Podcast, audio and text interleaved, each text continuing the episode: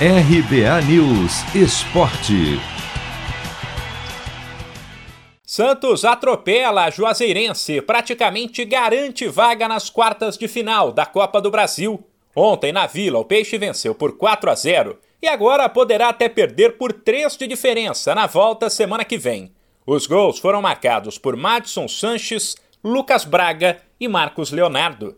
Apesar da goleada contra um time que já tinha eliminado o Cruzeiro, em alguns momentos ficou a impressão que, de novo, a Juazeirense ia aprontar.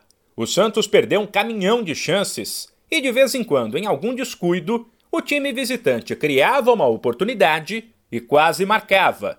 O primeiro gol saiu apenas aos 26 do segundo tempo, em uma cabeçada de Madison, que abriu a porteira.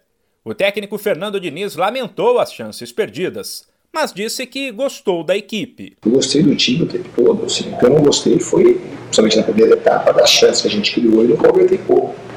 A gente teve só no primeiro tempo pelo menos quatro chances muito claras, pelo menos, assim, de dentro da área.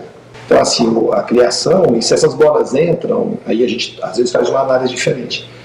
A análise que a gente que eu gosto de fazer é uma análise que ela não está contextualizada só pelo número de gols que você faz, mas também pela chance que você cria, que isso mostra que o time jogou bem.